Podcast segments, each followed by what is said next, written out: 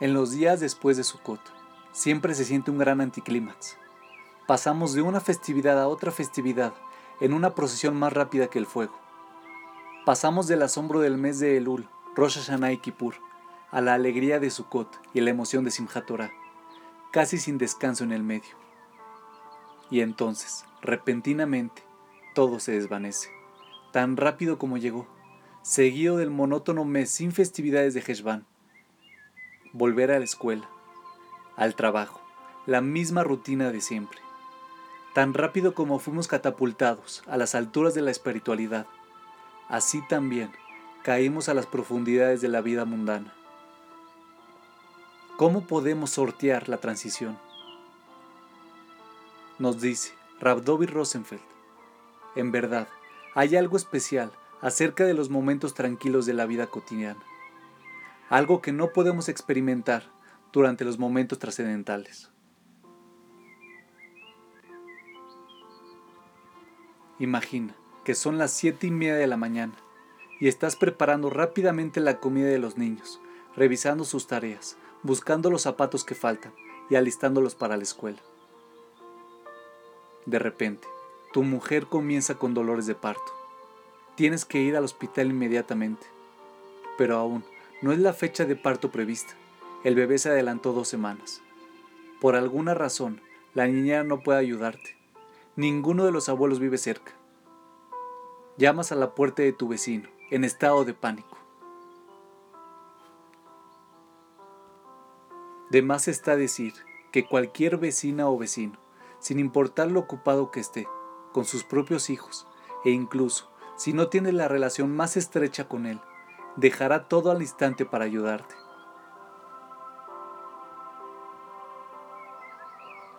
Ahora imagina el escenario número 2.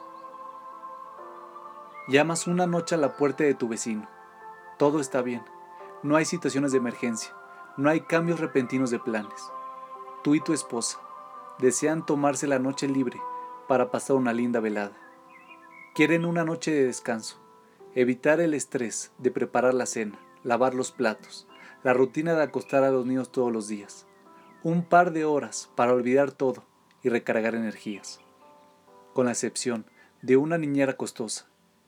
¿A quién podrías pedirle que hiciera todo esto?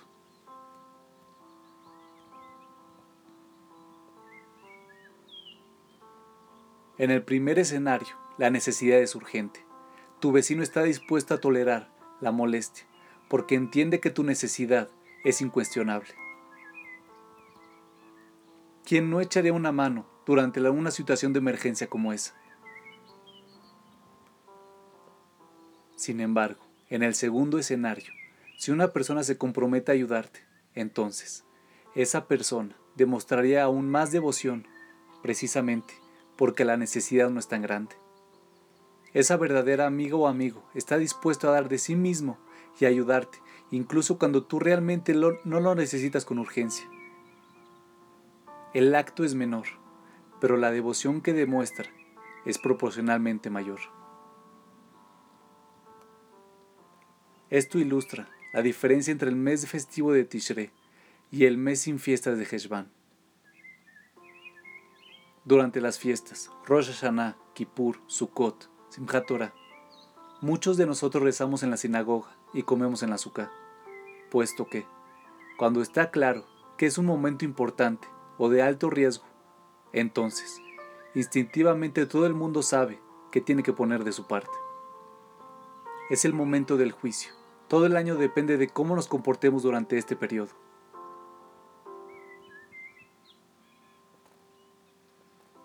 Pero cuando todo ha terminado y vuelve la calma, es más difícil mantener la inspiración.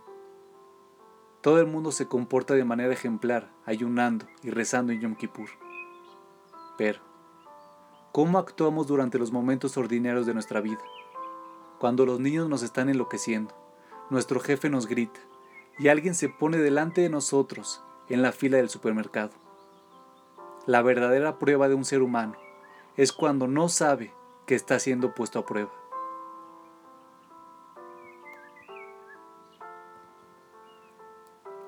Nuestros jajamim me enseñan, ten cuidado con una mitzvah menor como con una mitzvah mayor, porque nosotros no conocemos la recompensa por las mitzvot. La explicación simple es que nosotros nunca podemos juzgar el valor relativo de los mandamientos. Sin embargo, el rabino Zweig descubrió una idea mucho más profunda en las palabras de los hajamim. Toma cada mitzvah en serio, tanto las mayores como las menores, porque no sabemos cómo Dios mide nuestras acciones. Tal vez Dios recompensa más generosamente al que realiza una gran mitzvah debido a que el acto en sí es muy importante. Por otro lado, tal vez Él premia más por la mitzvah menor, porque a pesar de que era menor, hicimos un esfuerzo por cumplirla. Si era menor, y aún así nos tomamos la molestia de observarla, realmente le demostramos a Dios que nos preocupamos y pensamos en Él. Y eso, en sí mismo, es mucho más valioso para Dios. Todo el mundo está familiarizado con la famosa historia de Hananiah, Mishael y Azaria, los tres nobles jóvenes judíos de Babilonia que se negaron a reverenciarse ante el ídolo de Nabucodonosor. El rey ordenó que ellos fuesen arrojados a un horno de fuego, del cual emergieron ilesos.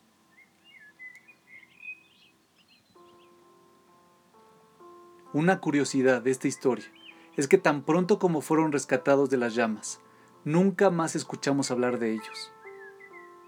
La Torah no hace mención de su destino. De hecho, no se hace ninguna mención de ellos en absoluto. ¿A dónde fueron? El Talmud, en Sanedrín, página 93, pregunta acerca de esto y sugiere algunas respuestas. Una de las respuestas parece especialmente aburrida. Ellos fueron a la tierra de Israel, se casaron y tuvieron hijos e hijas. En otras palabras, vivieron felices para siempre. No más actos heroicos, no más protagonismo. Pasaron el resto de sus vidas en paz y sin problemas, dejando para siempre el escenario de la historia. ¡Qué decepción! ¡Qué anticlímax! Anteriormente, ellos eran los grandes héroes, los protagonistas de una leyenda, los objetos de la salvación milagrosa de Dios. Inmediatamente después, se desvanecieron por completo, sin siquiera justificar otra mención bíblica. Tendemos a creer que los momentos heroicos de la vida son en sí el objetivo de la vida y lo que nos define como personas. Pero no es así.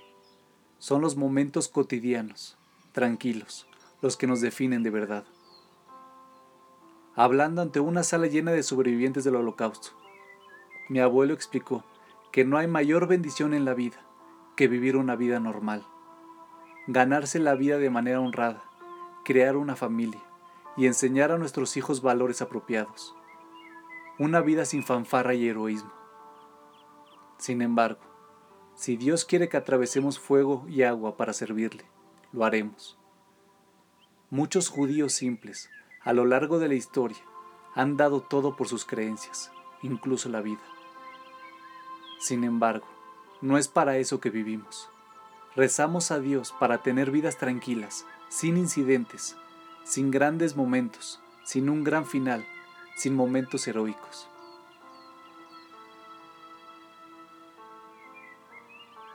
Esos momentos son la esencia de la vida porque aquellos son los momentos en que podemos demostrarle a Dios que verdaderamente lo amamos.